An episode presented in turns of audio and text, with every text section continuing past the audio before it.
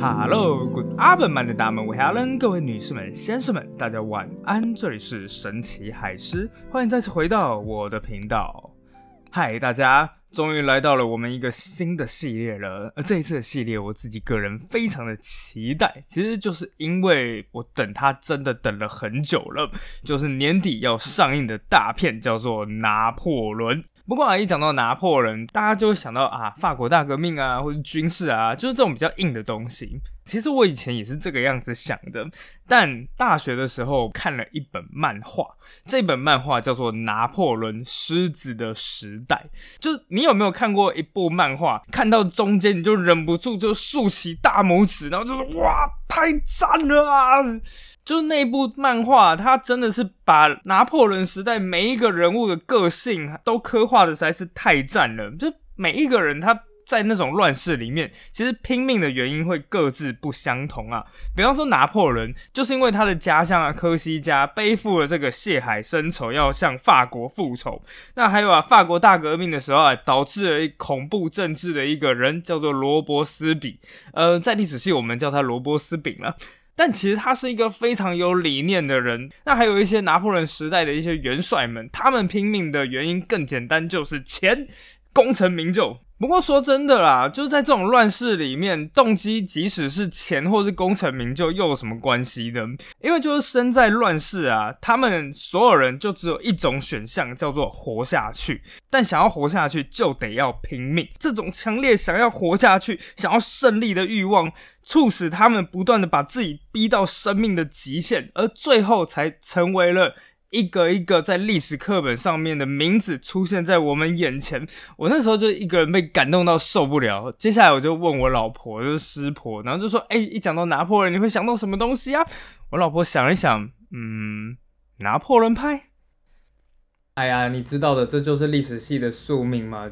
好了，我们直接先说了，就先破个小梗啊。拿破仑派跟拿破仑本人一点毛关系都没有。拿破仑派原本的名字啊是叫做拿坡里派啊，其实是来自于南意大利一个地方叫做拿坡里，结果后来被人家乱翻译。到最后就变成叫做啊拿破仑派。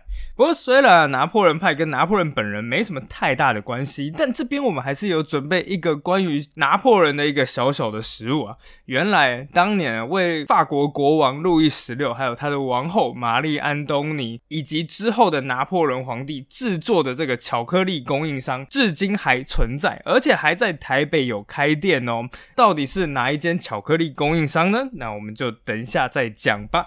哦，不过先说好啊，其中有一些精彩的细节啊，我会参照一些文艺作品。不过我可以向各位保证的事情是，我绝对不会篡改到历史的结局的，请各位放心。那就先跟大家讲一下啦。喜欢这里的话，就请喂海狮一条沙丁鱼吧。那我也把网址放在下面，请在下面留言给我，我们一起让这个节目长长久久。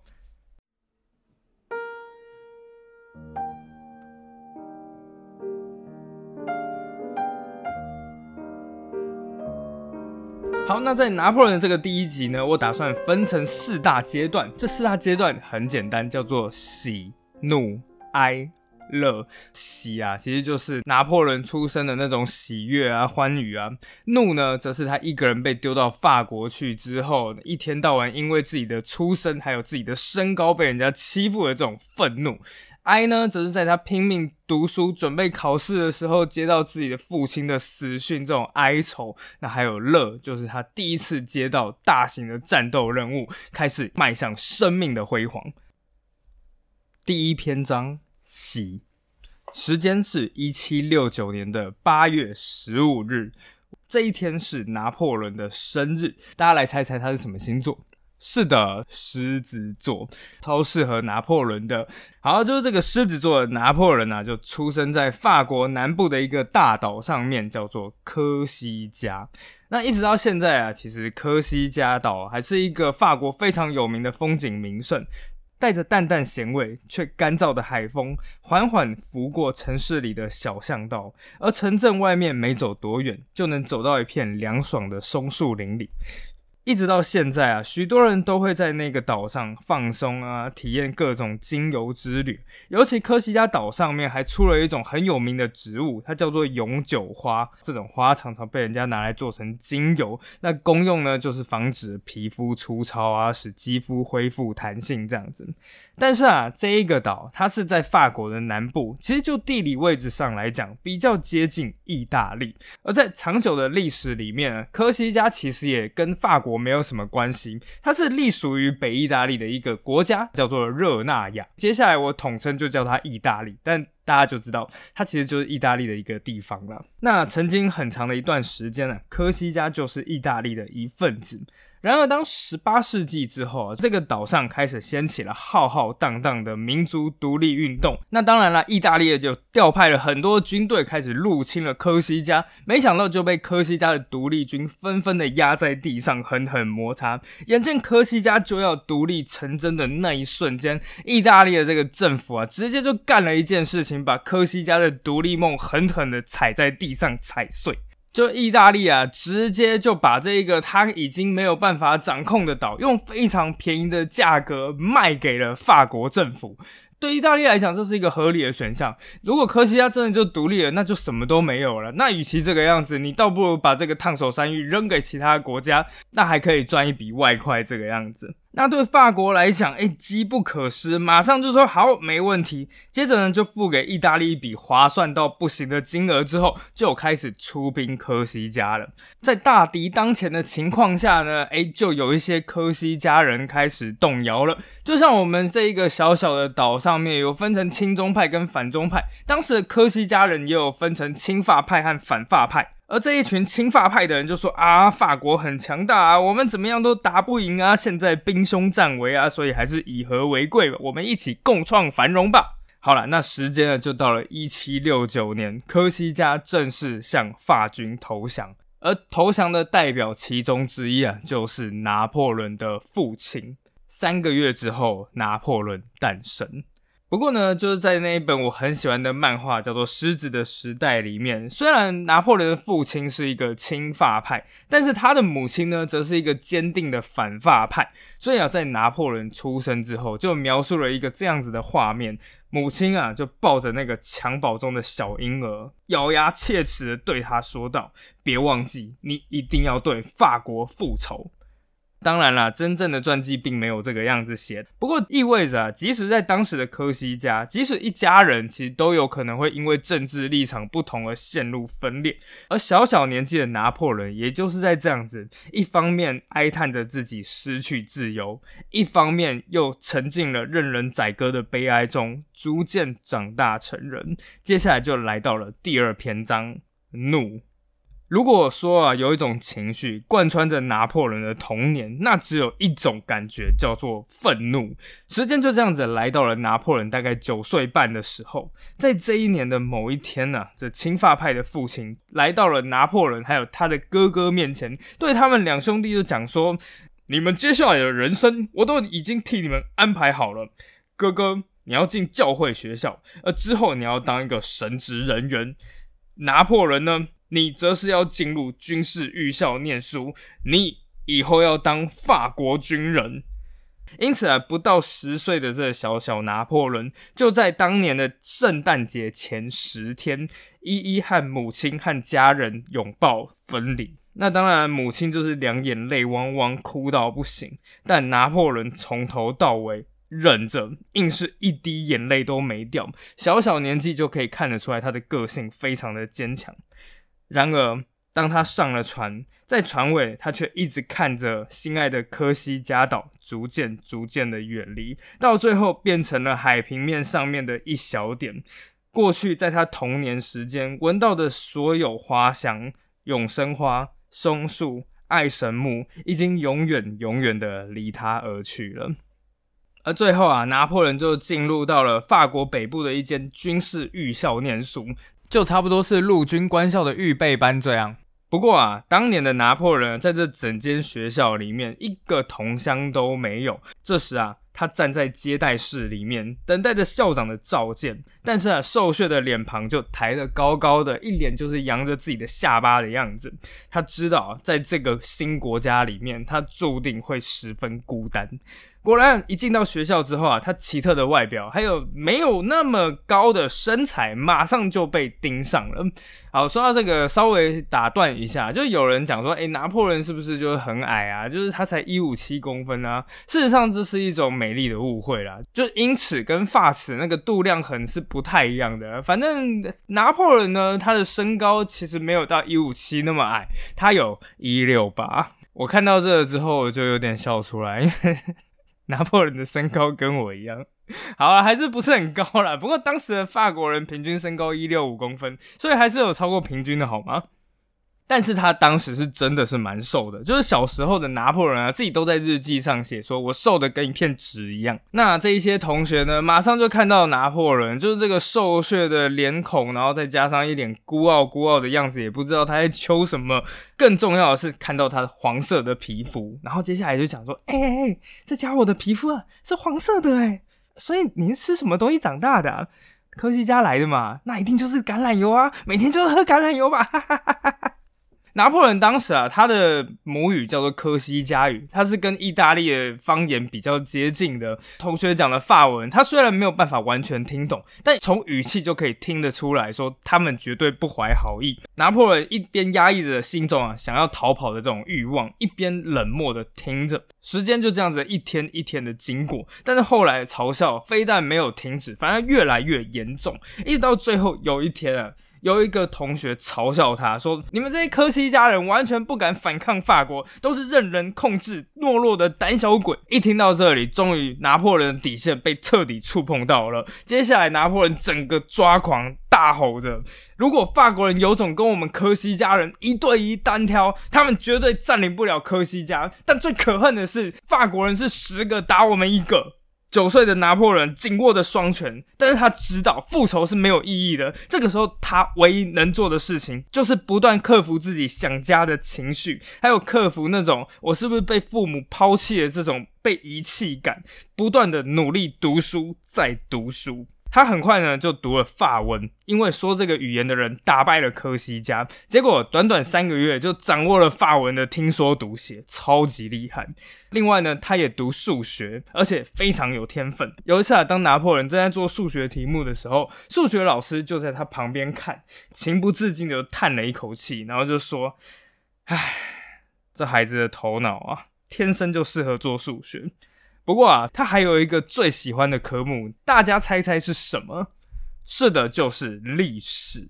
拿破仑呢，就是在这种孤独的这种环境里面，非常喜欢看的就是以前的这种英雄传记，尤其是一个叫做《希腊罗马英雄传》的。因为啊，在这个历史里面，拿破仑他可以逃到另外一个真实世界，不是被人家虚构出来的。拿破仑相信，历史只要曾经发生过，它就能再发生一次。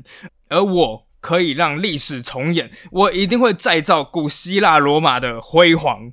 转眼间啊，时间就这样子过了五年。到他十五岁的这一年，他终于能够离开这个军事预校，被准许进入军官学校。在国王路易十六的那一张命令里面，就写到说：“朕准许拿破仑进入我的军官学校就读，加入贵族军校生的行列。”那没多久啊，拿破仑就跟其他几名入选的同学们一起离开了预校，搭船来到了巴黎。拿破仑自言自语着：“我一定要成功。”现在我们一讲到巴黎，很多人就想到啊花都啊，浪漫城市啊。不过呢，一讲到十八世纪的巴黎，完全不是那一个样子。当时的拿破仑就是船抵达的时候，他就被吓到了。堂堂一个国家首都啊，连下船的地方都只是那种摇摇晃晃、东倒西歪的临时码头。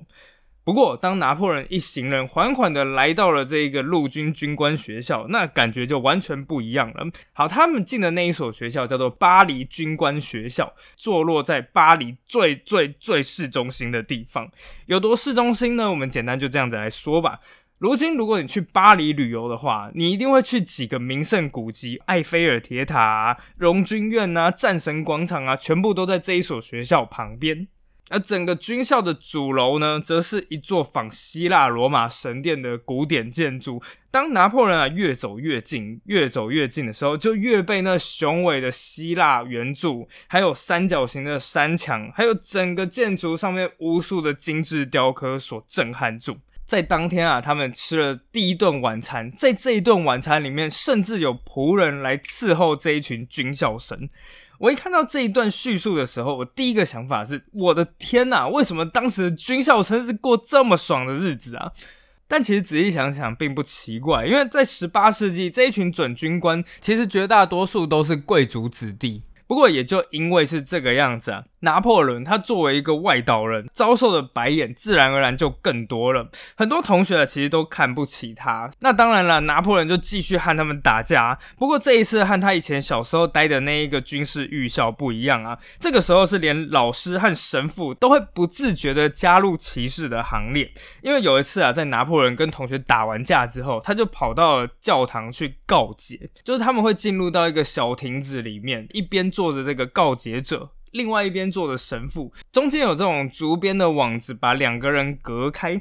告解者呢就会在这个亭子里面，然后和神父讲说：“神父啊，我有罪。”神父就会讲说：“哦，你犯了什么罪？”告解者就会讲说：“啊，我怎么了？怎么了？”然后神父就说：“好的，我赦免你。”然后接下来就没事了。那这拿破仑啊就跑去告解了。接下来他就跟神父讲说：“啊，神父啊，我有罪。”神父就讲说：“啊，你有什么罪？”拿破仑讲：“我打了同学。”哦，为什么？因为因为他们说我是科西家人。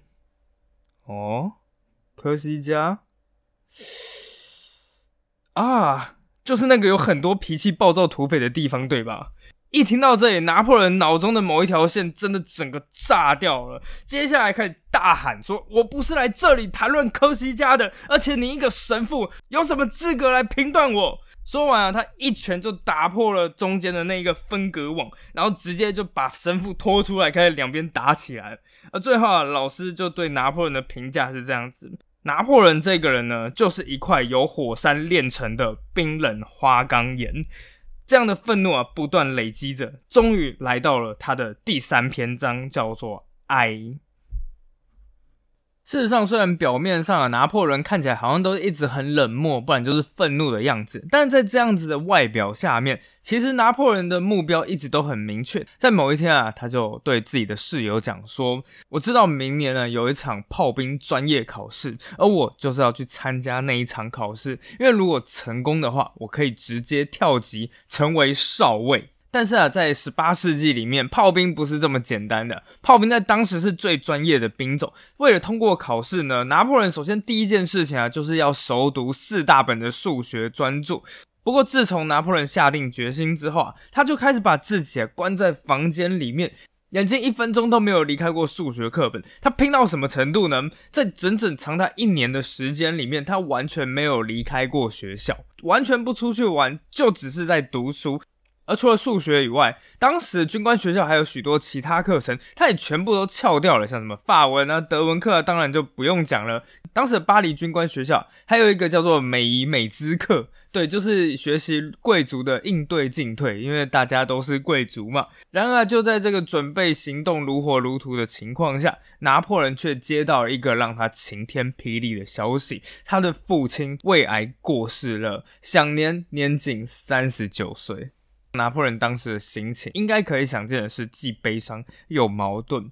因为一方面来讲，小时候的拿破仑其实是很讨厌法国的，他崇拜的是对抗法国的那些科西嘉独立军啊，或者是反法派，所以他对于父亲一直都亲法这件事情，应该会有非常多的不满才对。但在感性的那一方面，拿破仑其实跟他的父亲很亲，在拿破仑小的时候啊，也是父亲第一个看得出来他想要当军人，所以啊，父亲拼了命去疏通地方官，最后将拿破仑送进军校之中，是父亲改变了他的命运。而据说啊，父亲最器重的也是他。当父亲在过世之前就是发烧啊、昏迷的时候，他其实已经意识模糊了，但父亲还是不停的叫喊着拿破仑。将会震撼整个世界，我的儿子会惊天动地的改变世界。一听到这件事情啊，拿破仑在这个冷酷的外表下，终于微微沁出了泪水。他稍稍的擦了擦眼角，而接下来就只有一件事要做了：读书。他一定要通过考试，因为拿破仑总共有八个兄弟姐妹，如今啊，养活这一整大家子的责任只剩下母亲一个人了。拿破仑只有拿到这个军官的薪水，才能够分担家计。他一遍又一遍的复习着考试的内容，终于在一七八五年的九月初啊，拿破仑参加了炮兵考试。再过一个月之后，结果宣布，这一次呢，总共在军校里面录取五十八名。而拿破仑把榜单啊从上往下看了整整一遍，而最后看到他的名字出现在第四十二名。他考上了，如今的他已经是法国王家军队炮兵部队的少尉军官了。这一年是一七八五年，在这一年里面，他才刚满十六岁。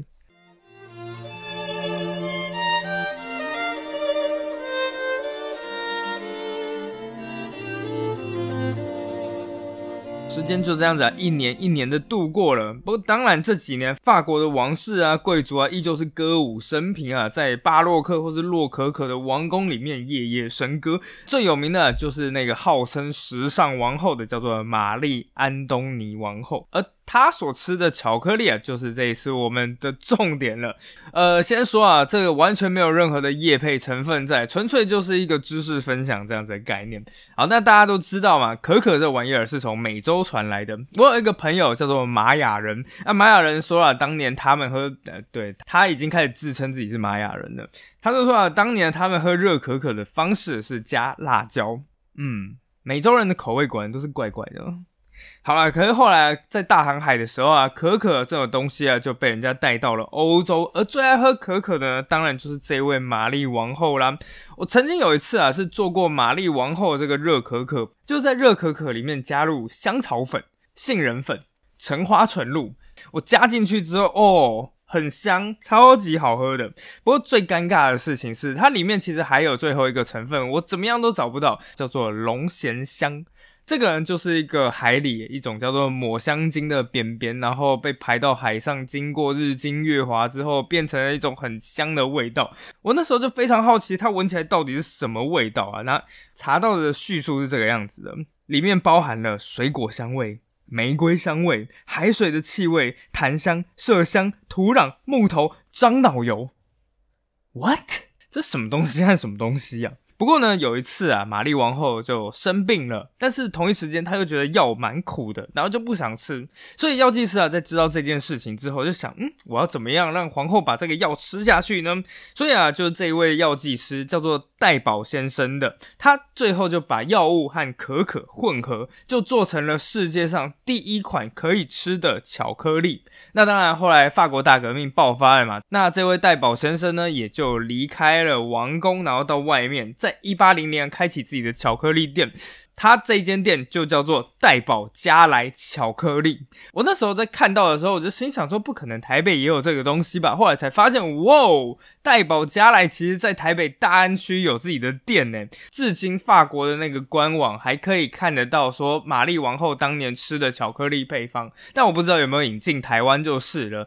对，如果代宝加来有听见这一集 podcast 的话呢，来联系一下我，我非常乐意帮你们夜配这样子。好了，题外话就是这样子，时间啊就这样子啊，来到了一七八九年，在这一年啊，法国财政部长用颤抖的嗓音跟法国国王路易十六报告，我们法国的国债现在已经高达了一点一亿里弗啦。里弗呢是当时法国的一个货币单位，反正粗略的换算下来呢，购买力差不多等于今天的三千八百八十亿台币。消息一出啊，法国举国震动。所以在这个庞大的财政压力之下，国王路易十六宣布召开了一场一百七十五年从未召开的三级会议。就是后来就像大家知道的一样嘛，三级会议的目的原本是为了筹钱的，结果反而成为了法国王朝的这个夺命锁。时间来到了七月十二日，在这一天中午啊，巴黎人突然间号召所有人拿起武器，而在几个小时之后，各处的法国军队便遭受了袭击。短短四十八小时，巴士底监狱攻陷。当天晚上啊，整个巴黎城点燃了上千支的蜡烛，举行胜利游行。消息很快就传到了凡尔赛宫，法国国王路易十六闻言大惊：“天哪，这是暴乱！”而旁边的一位人呢，在听到这一句话之后，马上纠正了国王：“不，这是革命。”那后来啊，国王路易十六和这个玛丽王后呢，就。被人家从凡尔赛带到了巴黎，美其名是保护他们，但实际上大家都知道，就是为了要监视他们。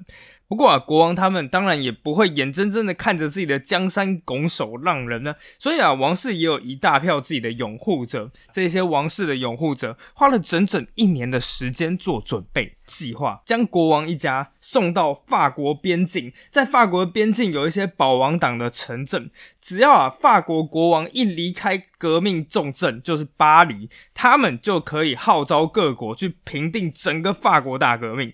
我重复一次，他们花了整整一年的时间做准备。首先啊，王室的支持者们偷偷的将王室的行李啊一次一次的运载出宫。接下来在关键的几个位置上面也安排好了自己的人马，甚至啊在路程的中间呢，有安排了一队接应国王的骑兵队来保护国王。这样子，全部都已经计划好了。时间就来到了一七九一年六月二十日晚上，将近午夜时分。王后啊，先是逃了出去，而在逃出去之前，国王千叮咛万嘱咐这个玛丽王后说：“当你离开这个杜勒利宫的侧门之后，记得左转走一百公尺，你就可以看到接应的马车，懂吗？左边吃饭是右手，另外一只是左手。”王后点点头，嗯，知道了。结果后来一走出宫门之后，王后二话不说就往右转。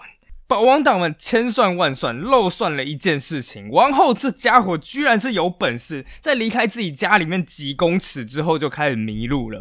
不过啊，我们也不能把所有的账全部都算在王后的身上，因为最后好不容易马车接到了王后，结果马车司机也迷路了。大家想想看啊，那个六匹马载的八人豪华大马车，就在凌晨一点的巴黎街头到处闲晃。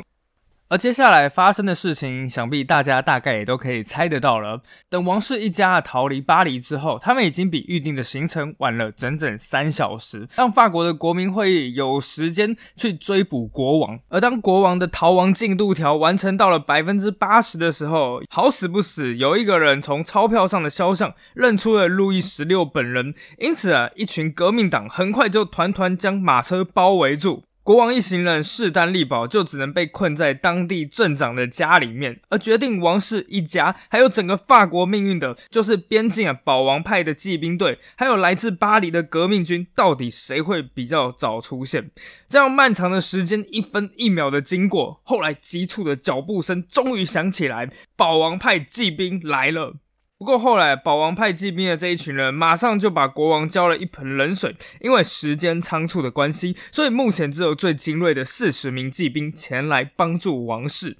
国王路易十六就问指挥官说：“你能保证在突围中不会有任何一枚子弹击中我的妻子和孩子吗？”指挥官当然就只能说他没有办法保证。国王又问：“那等大部队前来会不会更安全一点？”指挥官当然没有办法替国王做抉择，所以只能回答说：“陛下，无论是怎样，我等候您的旨意。”这是路易十六此生最需要决断的时刻。但国王有一个问题，就是他这辈子绝对没有办法当机立断。时间来到了早上六点半，来自巴黎的革命党抵达了，同一时间宣布，国民会议已经废除了国王所有权力，并且将国王带回巴黎。路易十六一听到时候，便低声嘟囔了一句：“再也没有法兰西的国王了。”当国王被带走之后，才不到短短二十分钟，保王党的大部队才终于抵达。国王的出逃是整个大革命的一个转折点，因为在这之前，其实法国还是支持国王的。然而，在路易十六被抓回巴黎之后，法国周遭的几个国家，尤其是德意志地区啊，还有奥地利这个神圣罗马帝国，更是成立了反法联盟来攻打法国。法国的军队被打得节节败退，而反法联军呢也就这样子攻进了法国的领土。因此，法国国民啊便把所有的气全都出在王室的家族上面。时间来到了被抓回来的几个月之后，愤怒的巴黎民众攻进了路易十六居住的杜勒利宫。拿破仑当时就在巴黎，而这一切全部都被他看在眼里。当年的他才年仅二十三岁，但是因为大革命的爆发，大部分的专业炮兵军官已经脱离岗位了，所以他马上就被升为了炮兵上尉。当他还在巴黎的时候啊，整个城市的气氛呢极度紧张，而就在当天晚上，一声炮响顿时把拿破仑从床上吓醒。拿破仑急急忙忙的跳下床，快速的穿上衣服跑了出去。这个时候啊，他看到了犹如地狱一般的景象。就在那一片黑暗里面，拿破仑透着微光，隐隐约约看到了一大群的巴黎民众朝着他走过来，而其中一人呢，手里举着一只长矛，重点是那个长矛上面插着一颗人头。天哪，这是启蒙时代的巴黎啊！你还能看到长矛上面插着人头这样子，但那一颗人头到底是哪里来的？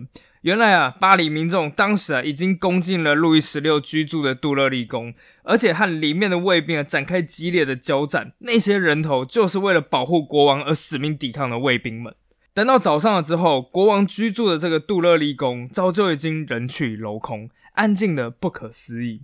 拿破仑这时啊走进去，在这小小的空间里面，竟然躺着上千具的尸体，中庭、房间、楼梯。到处都堆满了死者，还有满山遍野被民众割下来的卫兵的头颅。光是从这个景象就可以想见昨天的战斗到底有多激烈。王室的卫兵与民众血战到底，而且在最后几乎全部被屠杀殆尽。拿破仑离开了宫殿，走到附近的咖啡店，而这个时候的咖啡店里面却是人山人海，大声的干杯、庆祝、欢呼、拥抱。为什么呢？因为法国啊刚刚废掉了国王，法兰西第一共和正式成立。而在短短几个月之后，前国王路易十六就这样子被送上了断头台。在断头台前，这个前国王说：“各位，希望我的血能为各位带来幸福。”众人冷冷的看着国王将自己的头伸上了断头台，刀子落下。而就在这一瞬间，所有的法国国民都犯下了弑君之罪。这一瞬间啊，全欧洲所有的君主国——奥地利、德意志、英格兰，全部都团结起来，开始纷纷进攻法国。而最后啊，反法同盟联军啊，也攻占了法国南部的大城土伦。虽然法国啊已经派出了援兵，团团的包围了这一座城市，但凭良心讲，攻下来的机会实在很渺茫。而也就在这个时候啊，拿破仑接到他的第一份命令，前往土伦担任炮兵指挥官。这是拿破仑第一次上战场肩负重任。拿破仑知道这是他出人头地的机会，而且如果没有把握住，那很可能就是唯一的机会了。拿破仑心里只想着一件事情：这是第一次，我要让世界知道我是谁。拿破仑抵达了南部大城土伦。不料，就当抵达之后，拿破仑绕了一圈，马上他就发现了一件事情：我完蛋了。接下来到底发生了什么事情呢？那我们就下集再见，拜拜。